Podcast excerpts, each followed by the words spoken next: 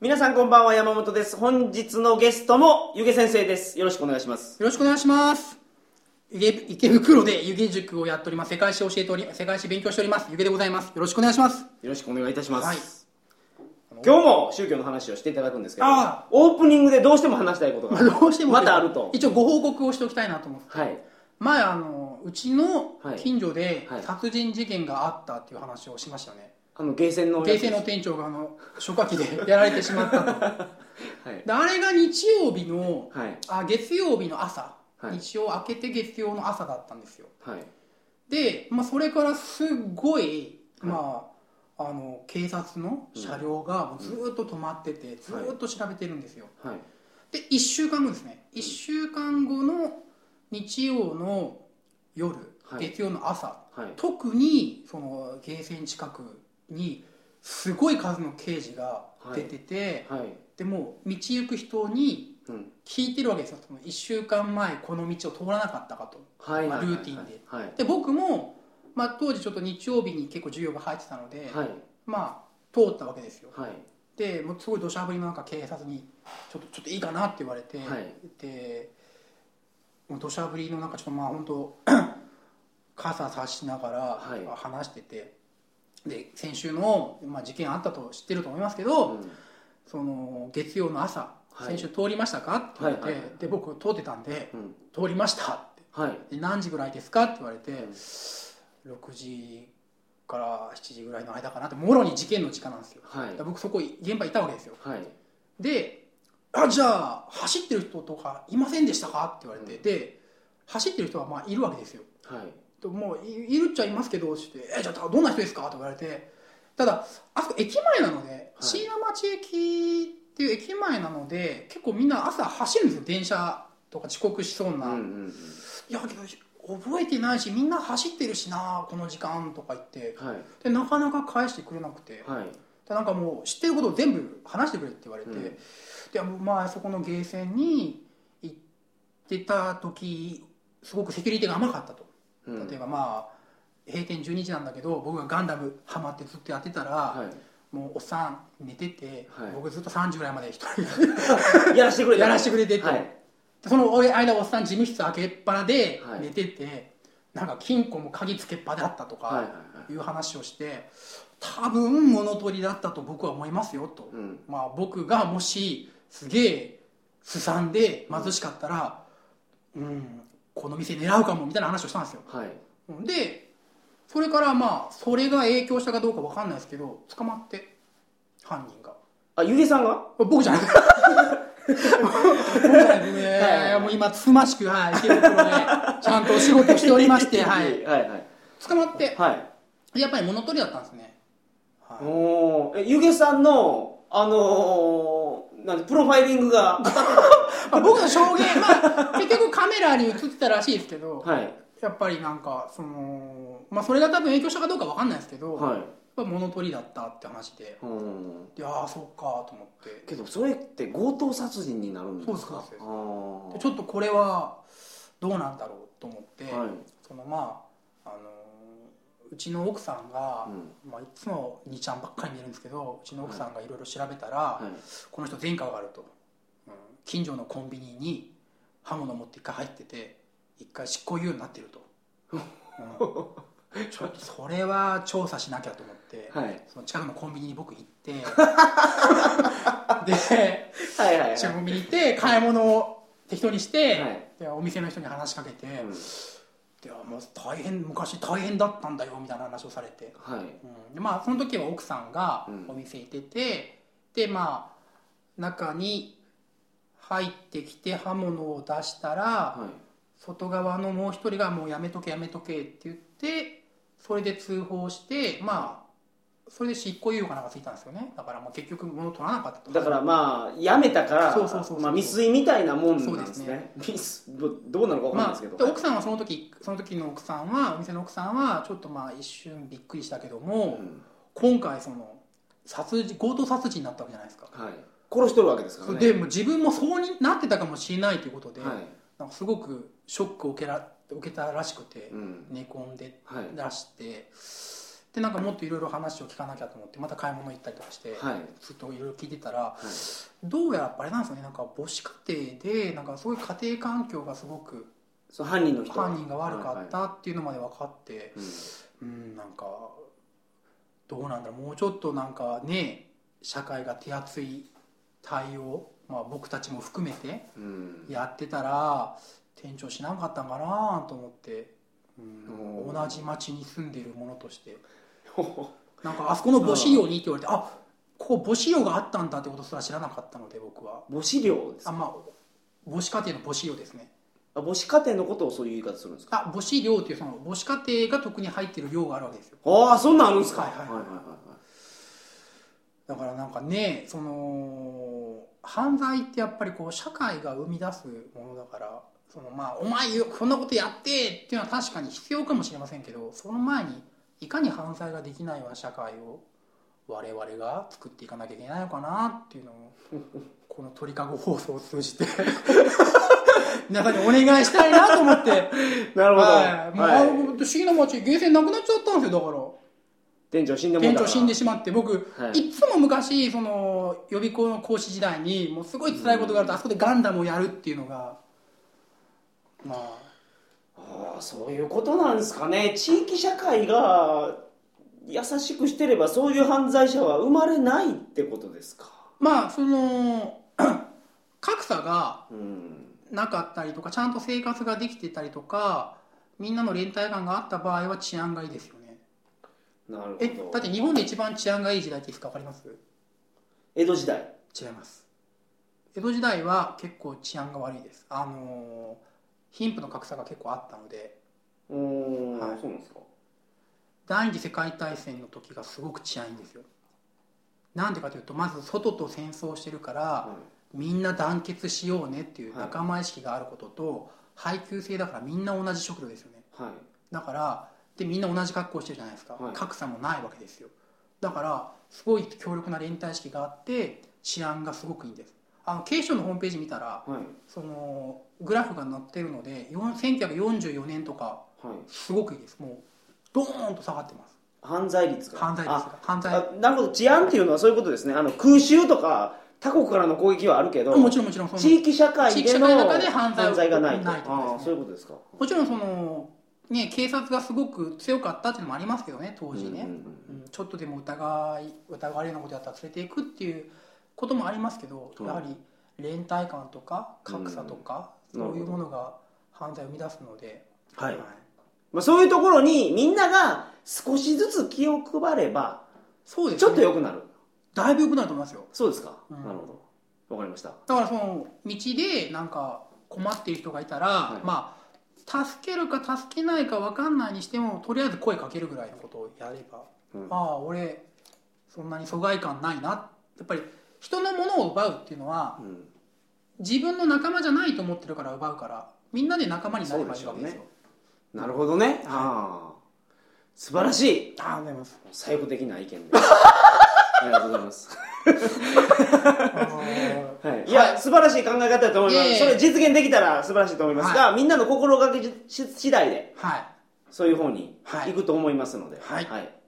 ろしくお願いしますゆけ先生と私からのお願いですはいはい、まあ多分そのうちこの鳥かごにあの警視庁がスポンサーでつくかもしれませんのでピーポー君がピーポ君が はい、わかりました。ありがとうございます。よろしくお願いしおま願いす。し警ます視庁の皆様、はい。本日は何のお話でしょうかはい、今度はあのキリスト教のこの前の続きですね。はい。先週の続きをはい、していただきます。よろしくお願いしまおす願。いします。それでは、鳥かご放送始まります。はい、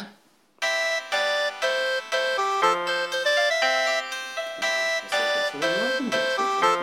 まあ、刑事政策の話話ありますまた今度改めまして、こんばんは。2012年5月4日金曜日、鳥かご放送第330回をお送りします。番組に関するお問い合わせは info.tkago.net info.tkago.net までよろしくお願いします。お願いしまおす。願いします。はい、はい。じゃあキリスト教がはい。いかにこう中世で盛り上がってくるのかっていう話をしたいんですけど、はい。で修道院というものができるんですね。はいはいはいキリスト修道院っていうのは修行する場所なんですけど、おーおまあ、ー教会っていうのは基本的に布教のためですねはいで修道院は、まあ、山の上とかに人だと離れたところで、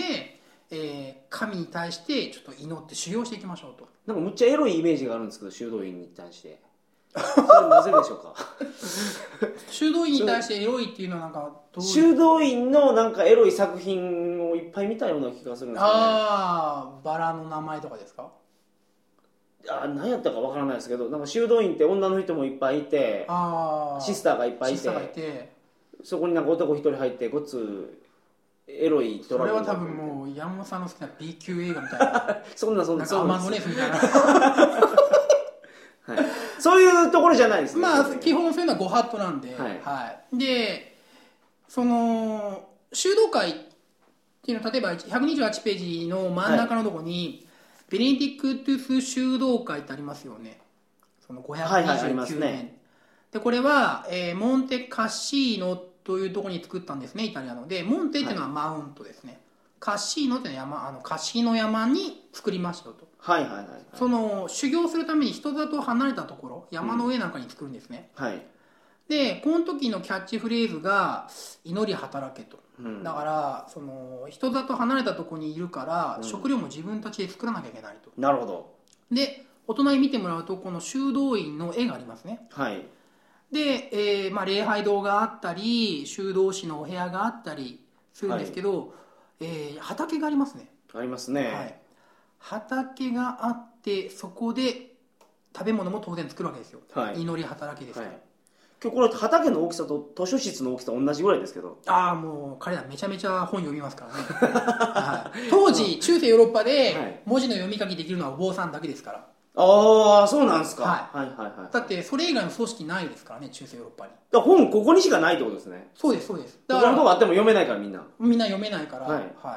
ほんほんそほんほのんこの前言ったようにあの森の中にちっちゃな村々があって国家がない状態なんですよねはいはいはいはいでその村々に対してそのローマカトリック教会がお坊さんを派遣していくわけですよ、はいまあ、あと転勤とかもあるうんんうでんすけうど、んうんで組織があるってことは文書行政だから、は必ず文字の読み書きができなきゃいけないと。なるほどと、い、うことでまあ彼らは官僚ではないんですけど官僚性的に官僚性的なもはいのを持ってたので、読み書きができますよとおー文あ書行政だからここに修道院の聖務日課、はい聖務って聖なるお仕事ですねお仕事の日課のはい、はい時間割があるんですけど時間割ありますね朝めっちゃ早いですねそうで起すきねるの朝2 時ですね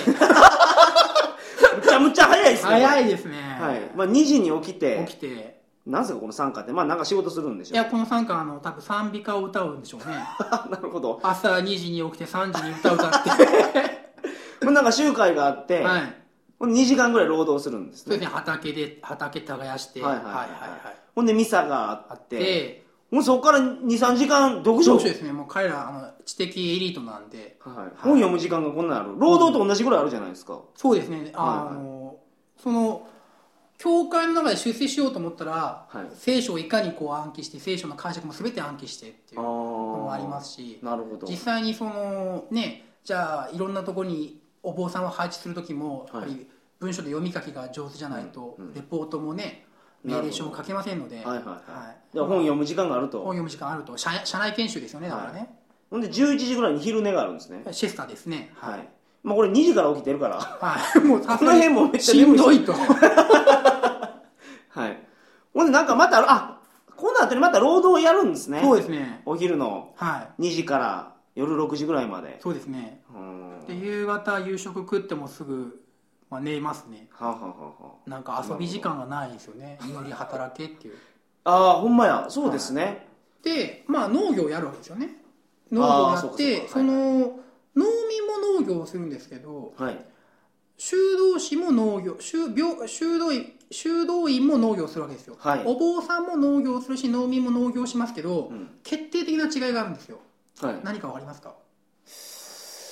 この当時のお農民とこの当時のお坊さんが農業します、うんその農業には決定的な差がありますはいどういう差でしょう肥料の種類です肥料の種類はいあけど近いですね農民はあの声うんこバシャバシャ巻くけどあの修道院はそれをやらないあ、いや、 これではないですね。これね、あのですね、はいえーっと、修道士ははい最新の農業技術を展開できるんですよ。本ばっかり読んでるからそう、文字の読み書きできるからい記録しちゃうんですよ。あ農民は記憶しかないんですけど、お坊さんはいろんなこそういうこととかをチャレンジして全部記録にしまとめていくわけですよ。あ去年これやったらめっちゃ枯れたと、で、今度これやったら、あ、めっちゃ、もう、ああの、咲いたと。あの葉っぱがいっぱい茂ったとか、はいあーあー全部記録ししていくので、はいじゃあ問題ですね多分知ってると思うんですけど一番有名はいな修道士、このはい修道院で修行してる人で一番有名な人知ってます多分絶対知ってると思います有名な人なん一番有名です多分絶対知ってます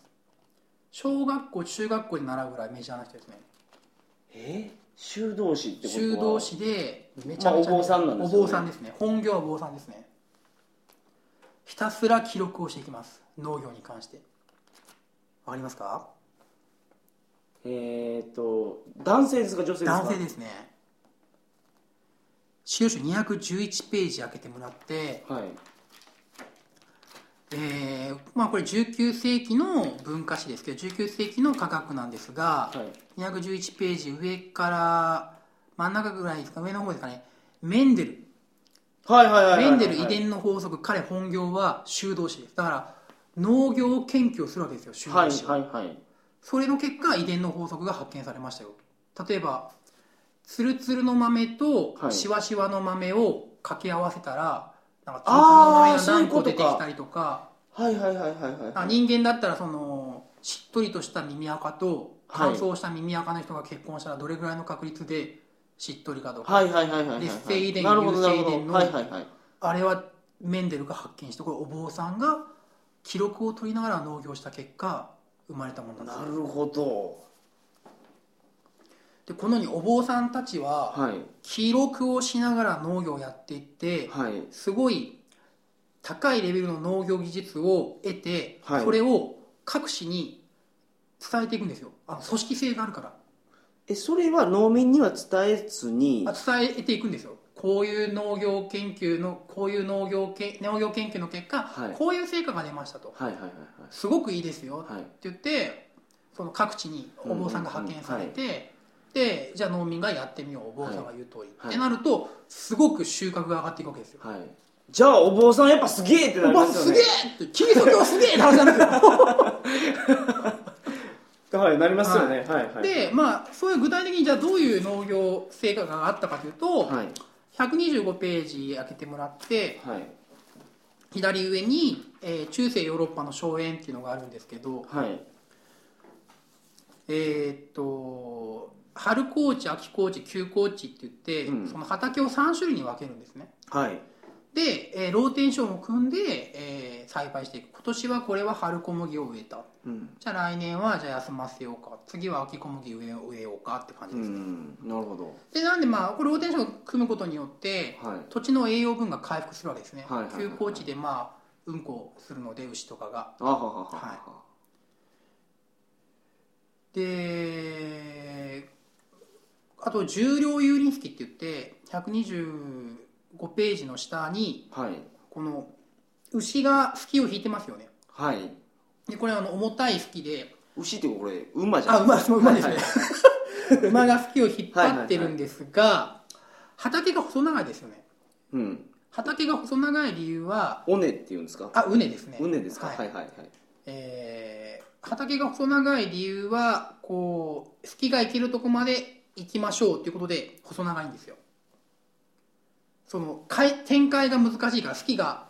隙の方向を変えるときは、はいえーみんな来てくれって、よいしょって言って300キロぐらいあるんですよ、隙が。はいはいはい男45人で4人とかで担がないと回らないので、うんうんうんえー畑が細長いとでここからここまではオラが畑だとかなると、うんはい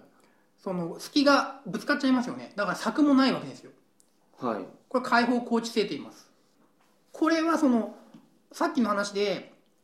お坊さんが言った通りにすれば収穫が上がったっていうのもあるし、はいプラス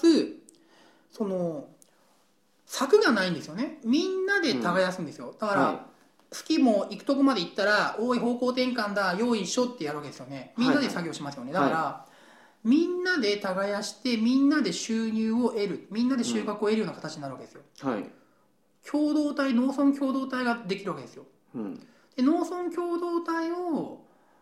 運営しようと思ったらはいキリスト教がフィットするわけですよはいちょっと話変わるんですけど多分今この話を仮に桜川マキシムのジャスさんが聞いてたら多分大激怒すると思うんですよね何ですかなんかも聞いてますよ多分うなんか桜川マキシムのジャスさん曰く、はいその宗教を、はいその国家運営社会運営の手段としてはい使うという考え方ははい大嫌いだとかおっしゃっててはいはいはいもうジャスさんと話してみたいと思うんですけど多分泣かされると思うんですよねもうなんかボコボコにされるのでもうちょっとね、ジャスさんが国をその治める時は使わないってことでしょまあ、ジャスさんジャスさんが収める時は収める場合はジャス王はジャスを収めない宗教使わないと使わないんです多よ分全 てのまず京都多分焼け野原 にしてた神社とか仏閣全部焼いてし まってそれ悪い養蚕ですねなんか川沿いに全部ねお坊さん並べて多分機関銃でかなんかでタタタタタっ ていうはいはいはいままあでもこの時代でははい宗教を使ってたんですね、宗教でまあその農村がうまくまとまるわけですよ、うんうんなるほどでそのお坊さんが言った通りに農業をしたらはい収穫が倍になったと、うん収穫倍になったし、お坊さんが言う通りに規律正しくやったら、はいみんな揉めずに、はいえー荘園でしあのより大きな食料を得られたはわあお坊さんが言うこと正しいって話になるわけですいなるほどでそしてその次にお坊さんが何と言ったかというと、はい異教徒がおるとイスラム教徒がおると、はいお前らやっつけてこいって言うわけですよおでーそれが十字軍なんですよおーあそうなんですはいかお坊さんたちの権威が上がりに上がって上がって、はいでそのお坊さんたちが結構大きなことをし始めるわけですよ、はい今度はイスラムとぶつかるぞみたいな、はいやっちょけどやっとけと、はいでわーってこうすごく熱狂的になって、うん十字軍を展開していくとイスラム教徒にあキリスト教側がイスラム教側に攻め込んでいくと十字軍ってじゃあ農民で作られてた軍隊ですかいやいやあのー農民だけではもちろんそのき十字軍の主力っていうのは当然ナイトが担うんですけそうどですよねもちろんそのナイトを動かすナイトを動かすために、まあはいナイトが動く背景としてはもうヨーロッパ全西ヨーロッパ全体がもうカトリック万歳という状態になってったというのはありますねえこのナイトが使えてたのもは王様でしょ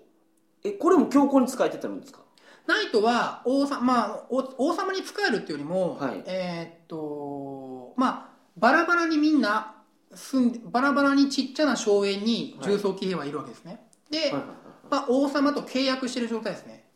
俺がお前の土地の支配認めるから、じゃあお前あの俺が必要と思った時は40日間軍役に来てくれっていうはい契約を結んでる状態ですね、なるほどその王様と契約を結んでるんですけどナイトたちはそのまあ周りの農民たちの宗教的情熱また自分の荘園が教会の指導で収入がすごく上がったはいということで、やっぱりキリスト教的な精神っていうのが高まってますねナイトもえその十字軍のトップっていうのは王様ですか教皇ですか教皇ですねえーそうなんですか、だから十字軍はそのローマ教皇が発動するわけですローマ教皇はさっき言ったようにその杖しか持てませんから刀は持てないんですけど、あっちに行ってこいということで分かりましたって言ってナイトたちがわーっていくと、はい、まあ、ちなみにナイトだけじゃなくて民衆十字軍って言ってその宗教的情熱から普通の武装してない農民たちがとりあえずイスラムに行ったら何度かなイスラムのとこまで行って、はいとりあえず素手でも戦おうとか言って、うんうんうん行って全滅してるケースもあるんですけど、えそれで言うと王様のメリットって何なんですかその戦争をやるメリットあああのですねえーっと王様が十字軍に行くメリットはいっていうのは、え教皇は分かるんですよ、はい宗教を広めたいんですよね、はいはいはいはいイスラム教を、ーはいとりあえずもうはいはい費やして、はいはい潰して、はいはいそこもキリスト教にしたいから、はでみんなうちらのこと信じてくれてるし、はいはい熱狂的やし行かせろっていうの分かるんですわでなそれに対してナイトを使うっていうのも分かるんですけどナイトのメリットはその地域を例えばイスラムから土地を奪ったら、はいそこを支配してそこから収入が入ってくるってなりますねあーだからナイトも王様もその経済的利益ありますね欲でそれよくありますねなるほどあいそれでいくんや、あああだから王様と教皇は利益が一致したからそうまあ一致してますね一致してますしだからその十字軍の中にはいその強いナイトをはい貸すよ貸すよってことで入れてくれたってことですか、ああまあナイトたちははい自分たちの意思でほとんど参加してますね、うんそのまあ王様が行くからお前らも行けよ契約だよって言って行く場合もありますし、はいそのえその宗教的情熱から、えーじゃあ僕もその十字軍に参加しますっていうはいはい、基本的にまあ志願制なので、うん十字軍はこの時の王様と教皇の関係ってどんな関係なんああですかいいこと言いますね日本でいうところの征夷大将軍そとんな感じですそうですそうです天皇天皇みたいな感じです本当にそうです素晴らしいと思いますうんだかなるらほど征夷大将軍は刀持ってるわけですよね、まあ、ナイトですよはいはね、天皇はまあその刀は持ってないわけですよね、はいお公家さんというかチンは言って言ってますからではいえーっと例えばですねまあ可能性の屈辱という話をしたいんですけど、はいえー資料集128ページ開けてもらってはい「可能性の屈辱」はいっていうところがありますよねこれはこれめっちゃ気になるのが気になりますよね名前があのーストリートファイター 2EX かなはいのひあるキャラクターのはい必殺技であるんですよこれ可能性の屈辱ですへ「えカノスさんの屈辱」っていう技あれスーパーコンボやったかなへえ、これどんな話かというと、はいそのローマ教皇の権威が上がっていくわけですよはいでローマ教皇と、まあ、王様とか、はいまあ、皇帝ですね、はい王様とか皇帝っていうのは男女関係と考えてもらったらいいんですねローマカトリック教会は武器は基本持てないんだけども、うん人の気持ちに入っていけるはいはいはいはい女性ですね女性ですね、いで一方その神聖ローマ皇帝皇帝とか王様っていうのは政治権力、うんその軍隊を持ってたりとか、はまあ中世の後半の方になるんですけど一応ある程度徴税機構を持ち始めてると、まあ、税金を取る、はいはいみんなから税金を取れるような仕組みが出来上がってきているとまあ、はい中世の後半からぼちぼち出てくるんですけど、はいそういうでまあその男と女が惹かれるように、うん権力政治権力と宗教的権威も惹かれ合うわけですよまあはいはいはいはい音ローマカトリック教皇ちゃんと考えてもらっていいです、は はいはいい、でローマなるカトリック教皇ちゃんはさっき言ったように、はいゲルマン人ゲルマンの国家ほどはいゲルマンゲルマン君、まあ、ゲルマン王何でもいいですけど、はいそことまあ一緒になって布教していくわけですよはいで一緒になっていくんですけどこの夫婦喧嘩千葉喧嘩をたまにするんですよでそのうちの一つがこのカノソの屈辱っていうイベントなんですねはいはいででどんな夫婦喧嘩かというと、はいそのローマカトリック教会はさっき言ったようにあのいろんな地域をいろんな地域に教会があるとはいでその教会のブロック長ですね例えばうんドイツ地方の、えー布教の、えー責任者はい南フランスの責任者とかいうのはあるんですけどこういった、まあ、大司教って言うんですけどこのブロック長をうんお父さんが選ぶのかお母さんが選ぶのかで揉めたんですようんそのローマカトリック教皇ちゃんははい当然ローマ教会なんだから、はい聖書が読めるうちの、えーお坊さんを派遣したいって言ってるんですけど、はいはいはいその神聖ローマ帝国、その国家の方は王様の皇帝の方はいやちょっとあのーいろいろうちの利害関係があるから、うんそのまあちょっと、えー仲がいい諸侯なんかにね仲がいいナイ諸侯っトてあ仲がいいナイ朝ト原に 諸侯まあでかいナイトですね重装機ああまあ、えー仲のいいナイトにね、はいえーそこの、えー大司教そのブロック長をさせたいとでも大司教ってなんか名前の響きが宗教的な感じやから、ナイトを使わすよりもそうですだから宗教的坊にさんその方うですもちろんそうなんですよが、はい、そうなんですけどもそうなんですけそどのも大司教の主な仕事っていうのは布教でしょそうですそうあの不況なんですけど、はい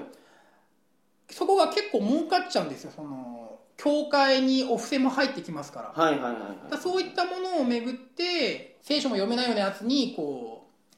う、えーブロック長にしてると聖書読めないような、いはいはいはこれはいかんって言って、いうんローマ教ローマカトリック教皇ちゃんが怒ったわけですよはいはいはでそれでじゃあどっちが人事権持つのって言って争ったんですね、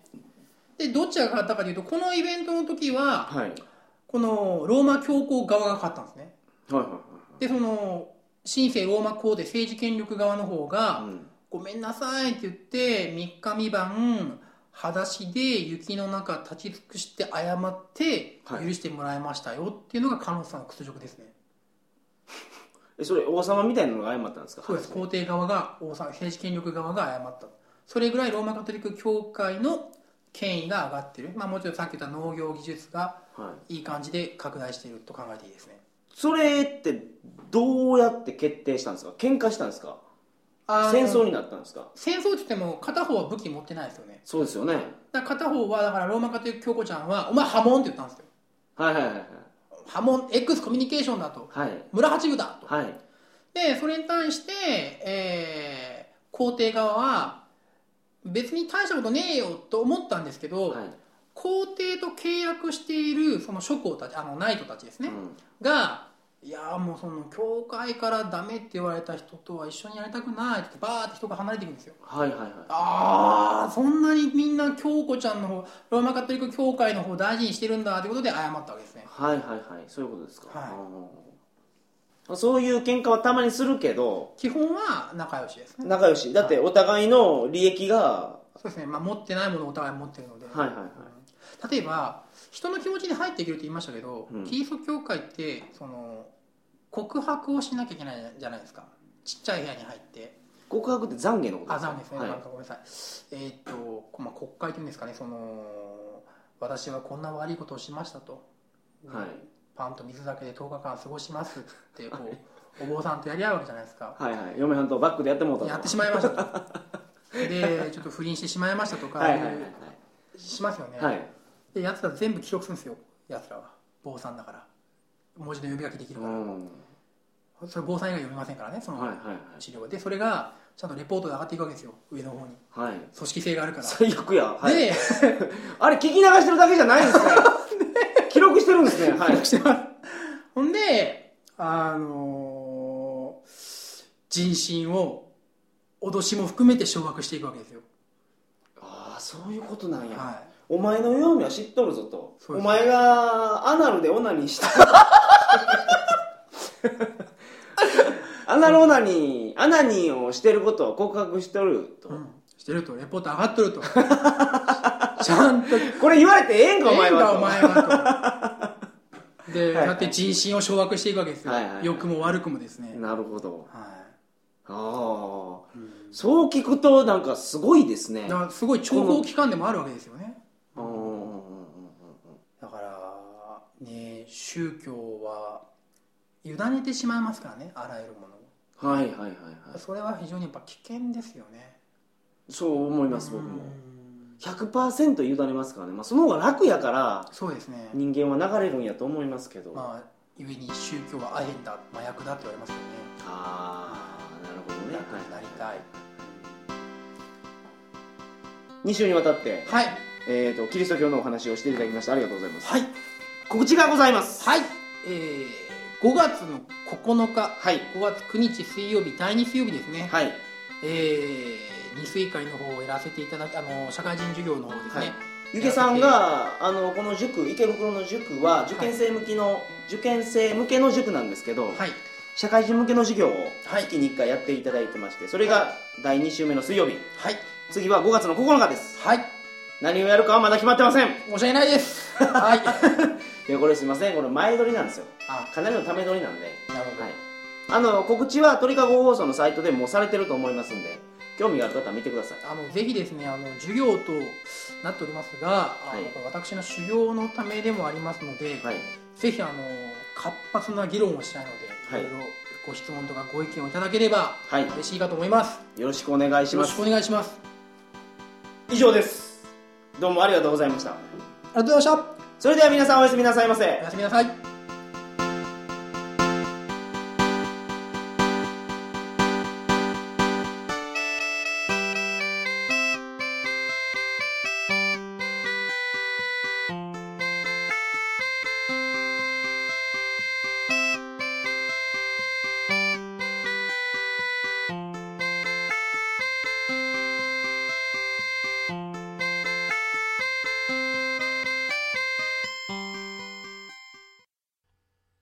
皆さん、こんにちは。ネットラジオ、桜通信の CM です。六流作家、桜つよしと、鳥かご放送の山本さんという二人の変態が繰り広げる、お下列トーク。死後の世界、ドラえもん。地球最後の日、先駆け男塾に、ドラゴンクエストと、毎週様々なテーマについて、身勝手な、超ド級、ド変態話を提供するのが、桜通信です。まあ、そんな感じです。